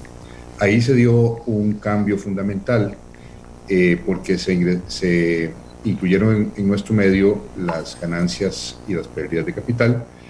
Y como la nuestra es una economía, ¿verdad? En donde el colón fluctúa en, su valor respecto del dólar, o bueno, más bien, este, cada vez ocupamos usualmente más colones para, dólares, y la declaración se presenta en colones y los préstamos los hacen en dólares y las cuentas por cobrar las tenemos en dólares. Muchas empresas en nuestro país pues funcionan de esa manera. El asunto de cómo eh, se refleja la declaración eh, es muy sensible. Entonces, lo que pasó fue que en enero Tributación emitió un criterio institucional y por ahí empieza la cosa porque creo que no hemos terminado de entender ¿Qué es esto de un criterio institucional? Esto es una interpretación que hace tributación sobre alguna norma, ¿no? sobre un artículo de la ley, en este caso sobre el asunto del diferencial cambiario. Es obligatorio para los funcionarios, pero por supuesto que a los contribuyentes nos eh, da eh, una guía de cómo piensa tributación y de cómo aplicará la ley en el tiempo. Entonces es muy sensible. Entonces vienen y dicen en enero, miren, nosotros eh, consideramos que el diferencial cambiario usted solamente lo puede deducir cuando efectivamente usted haga el pago de esa deuda.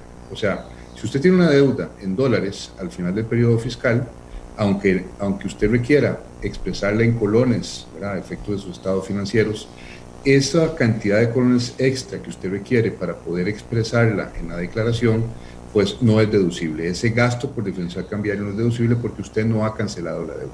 Bueno, eso fue realmente un alboroto, ¿verdad? Porque claro. decía, pero, yo tengo un gasto importantísimo porque estoy endeudado en, dólares y tengo que deducir eso y, y, si no lo deduzco pago un montón de impuestos más. Bueno, pues ahí fue donde vino el cuestionamiento Y este, lo que pasa con esta sentencia, digamos, ya eso lo sabíamos de antes, lo hemos hablado en este programa, la gente que está en esto y en general todos los contadores conocen muy bien la situación. ¿Qué fue lo que pasó y qué se dio a conocer ayer? Bueno, que la sección sexta del Tribunal Contencioso Administrativo, eh, unos contribuyentes plantearon una, una acción para declarar la ilegalidad de ese criterio. Sin entrar en el fondo, que es lo que seguimos echando de menos eh, eh, no, no, el tribunal, vamos, digo, toda la discusión sobre este asunto, el tribunal anula ese criterio institucional que más o menos decía eso que acabo de explicar, y entonces ya el criterio no existe. Ahora, que el criterio no exista significa que tributación no vaya a ir considerando lo que acabo de explicar. Pues yo creo que no. Yo creo que las leyes están ahí, ¿verdad? igual que las partituras eh, de una obra musical para ser interpretadas y depende del intérprete sonarán de una forma u otra.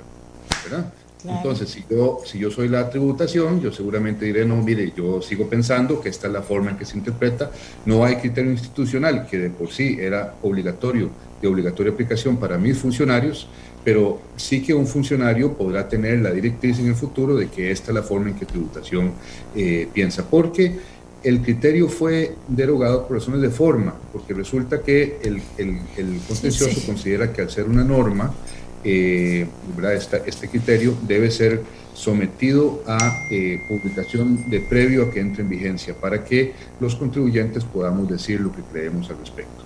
Entonces, para resumir, eh, el criterio ya no está, ya, fue anulado, no existe, digamos, en la normativa. Bueno, eso lo que quiere decir es que básicamente aquellas personas que en este año, perdón, en marzo de este año declararon, eh, presentaron su declaración de impuestos sobre la renta y ahí eh, dedujeron los gastos por universidad cambiario y pues digamos que lo hicieron bien de conformidad con su interpretación de la norma. Este, pero, pero es que el criterio, y que fue lo que yo siempre dije y lo hablamos en este programa, el criterio no crea la norma, la norma existe y existe desde, se cambió desde el 1 de julio del año 2019. Y esa norma básicamente lo que dice, en armonía con todo el sistema, es que nuestro sistema de impuestos sobre las utilidades, distinto al de ganancias y rentas de capital, eh, se rige por el criterio del devengado. O sea, si yo tengo una deuda en dólares, tengo que ver cuántos son en colones y la diferencia es un gasto deducible, punto. La haya o no pagado. ¿verdad? Tributación decía, no, no.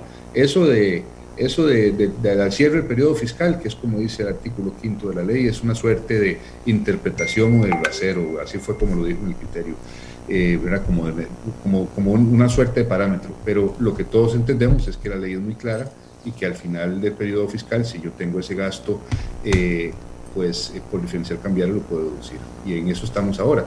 Yo lo que siempre he dicho, doña María, es que estas cosas tan complejas de los impuestos, la cortesía que le debemos a los contribuyentes y muy especialmente a la gente que viene a invertir en este país, al empresario que toma una decisión de abrir una empresa, es que haya certeza. No puede costar tanto pagar impuestos, no puede costar tanto saber cuánto es exactamente lo que tengo que pagar. Esa sería, a mi parecer, digamos, la área de mejora que tenemos que hacer y eso se hace con eh, la promulgación de leyes más claras o en casos como estos, con una interpretación auténtica que debe venir de la Asamblea Legislativa. Y entonces, a partir de ahora, ¿qué pasa?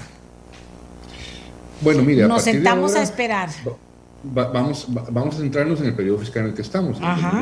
¿Qué, hago yo ¿Qué hago yo con todas mis diferencias cambiarias? Bueno, las deduzco, las deduzco como las deducía antes. Ahora, ¿qué pasa con los ingresos también? Porque puede ser que yo tenga un ingreso, una cuenta por cobrar en dólares, ¿verdad? Que al final del periodo fiscal no me han pagado. Bueno, pues igual entonces esa ganancia por diferencial cambiario es grabable.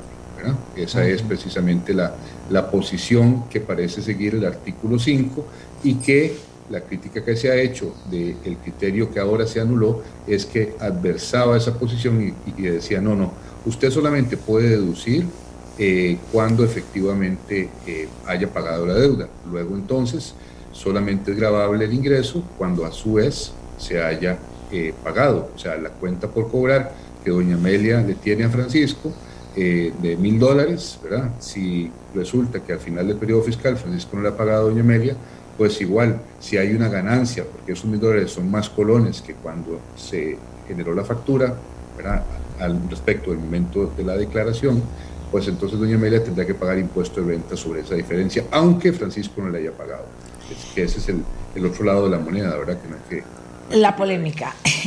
Eh, don Francisco, dígame una cosa, ¿cuál es el país en el mundo que tiene un mejor sistema de recaudación de impuestos? Más, y cuando digo bueno, digo claro, sencillo, que cualquier persona lo puede hacer y más, y digo más, que sabemos dónde van los impuestos, que, o sea, esa transparencia absoluta para no solo tenerle miedo al tema, sino manejar el tema de una forma con más conocimiento, por tanto, hasta tomar mejores decisiones sobre todo lo que yo hago con el dinero y, y, cómo yo manejo el tema de los impuestos. Claro, eh, lo que usted plantea, doña María, es un asunto eh, de mucha importancia tiene que ver con la percepción que los ciudadanos tenemos del trabajo de los políticos, del ah, trabajo, digamos, del Estado, ¿no? De cómo nos beneficia. Entre más percepción de beneficio hay que tenemos los ciudadanos, hay menos resistencia a pagar más impuestos. Entre más, eh, si la percepción es negativa respecto al trabajo de los políticos y en general de las instituciones públicas, hay más, eh, eh, más reticencia a pagar más. Los estudios que se han hecho a nivel mundial dicen que la gente está dispuesta nadie paga impuestos con ganas, ¿verdad? Eso hay que decirlo claramente. Lo único es que la gente eh, entiende o, reclama menos cuando ve que eso que paga se le devuelve rápidamente, que hay una suerte de contraprestación. Yo pago y recibo, yo pago y recibo. Cuando desde el sector privado pagamos y pagamos, no solamente en, impuestos, con una de las cargas fiscales más altas de los países de la OECD, sino también en seguridad social. Y, y vemos que la cosa sigue cada vez digamos, que, no mejora sustancialmente y que más bien cada vez se plantean más y más impuestos, empezamos a, a, tener esa reticencia natural y ese enojo con eh, lo público y con la política porque no entendemos cómo después de pagar tanto las cosas siguen igual. Entonces, el sistema fiscal ideal no habrá, ¿verdad? No habrá ninguno. Yo creo que todos eh, el, sistema fiscal tiene, tiene que ver también eh, con la economía del país, con la idiosincrasia del país, con las verdaderas posibilidades y con qué importancia le da un país a su gestión tributaria. Las leyes claras son fundamentales, uno no tiene que tener siempre un asesor y un contador para poder cumplir.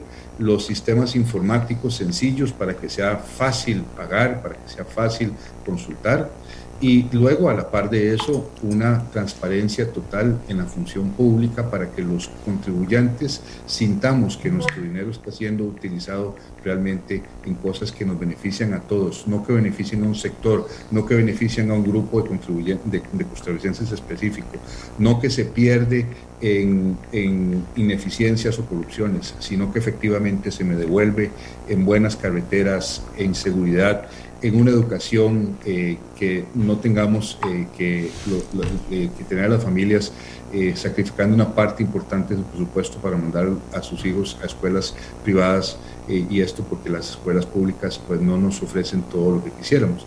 Ese es el tipo de cosas que hacen que los, que la, que los ciudadanos cada vez se enojen mucho, muy especialmente cuando este, se habla de subir impuestos y vean ustedes lo que, por ejemplo, lo que está pasando en Colombia, bueno, claro. Eh, por supuesto que no es por un impuesto nada más, tenemos eh, eh, experiencias en Guatemala, en muchos países donde porque se subió un punto del IVA hubo una explosión social.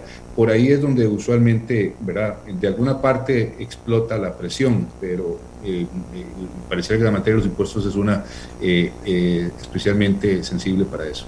Entonces, no hay, digamos, si yo le si, usted me dice cuál es el, el, el, lugar del mundo donde la gente cumple más, bueno, hay todos los países de la OECD o la mayoría de ellos y Estados Unidos son un gran ejemplo. ¿Cuáles son los sistemas fiscales eh, que funcionan mejor? Bueno, aquellos donde hay una mayor percepción, donde el cumplimiento voluntario y correcto es el mayor. ¿Y cuáles son esos casos? Aquellos donde los ciudadanos perciben que efectivamente lo que pagan se les devuelven beneficios. Muchísimas gracias, muchísimas gracias. Como les decía, don Francisco fue director de tributación directa y nos puede de verdad ayudar con su con su análisis y su consejo y también eh, eh, para ubicarnos, ¿verdad? Porque sin duda alguna esto es un tema complejo, no es un tema no es un tema que entendamos muy bien, pero que tarde o que temprano nos tenemos que enfrentar a él, ya sea porque tenemos que pagar o porque nos tienen que pagar o como sea. Entonces hay que aprender que eso es otra cosa que falta. Es esa cultura tributaria que usted salga del colegio con un título que diga que usted maneja todo lo básico que tiene que ver con este tema, para que usted pueda no solo tomar mejores decisiones, sino entender qué es lo que pasa, exigir, etcétera, etcétera, etcétera. Así que estamos muy agradecidas con esta explicación. Hoy fueron días de explicaciones de cosas difíciles, pero como siempre estamos aprendiendo, que de eso se trata. ¿Por qué? Para que usted finalmente tome mejores decisiones, Costa Rica. Eh, el, tema del doctor, lo que nos plantea el doctor, con la claridad que nos planteó el doctor Arturo Abdelnur, con, con la humildad que dicen aquí hay que montar una mesa de trabajo sobre esto pero rápido, con todas estas consideraciones.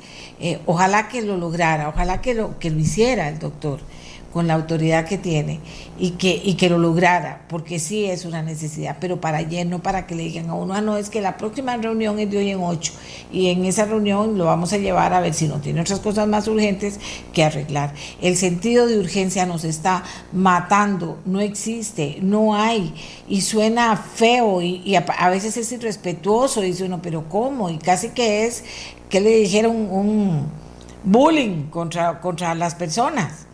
Pero ¿cómo que ocho días? Y estamos jugando con la vida y la muerte. De muchas o pocas personas, no importa, pero son muchas, no son poquitas.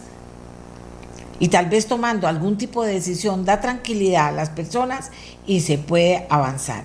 El tema de la vacunación, ¿dónde está ese cuello de botella? En esta comisión de vacunas también, para que puedan venir vacunas de otros países. Vea que el doctor lo, lo asume como una realidad, tenemos que hacerlo, no es cuestión de no hacerlo.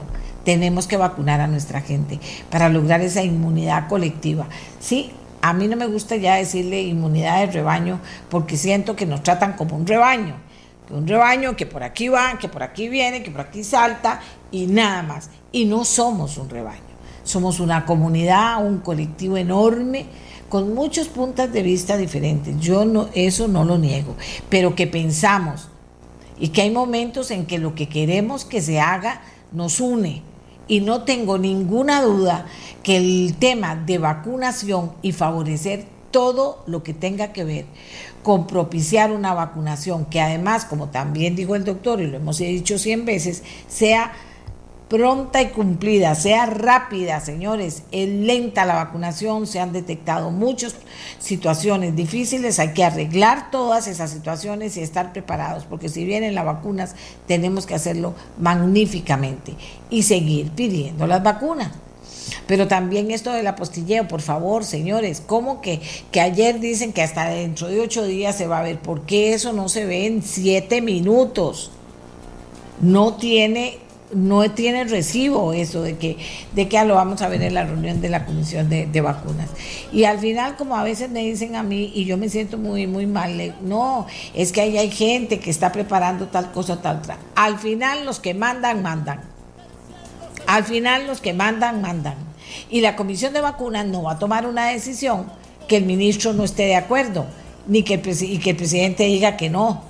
La, la, comisión de vacunas tiene que contar con esa aprobación de ellos. Y si al final la aprobación es de ellos, pues que estén ahí media hora en una discusión y tomen una decisión proactiva. Por el momento queremos, necesitamos más vacunas. Necesitamos que cambien estos requisitos para la gente que se ha ido a vacunar afuera y con riesgo que venga a este país tranquilo y que cuando se venza el momento y tenga que ponerse la segunda dosis de la vacuna, tenga que hacerlo sin esos problemas y no llegar hasta el Departamento de Estado de Estados Unidos para tenerlo. Hay cosas que no tienen sentido, que son irracionales, hay que aplicar el sentido común. Y le digo una cosa, ampararse en el tema de la ciencia para no, para no aplicar un sentido común básico, no sé, no me suena, no entiendo, no lo entiendo.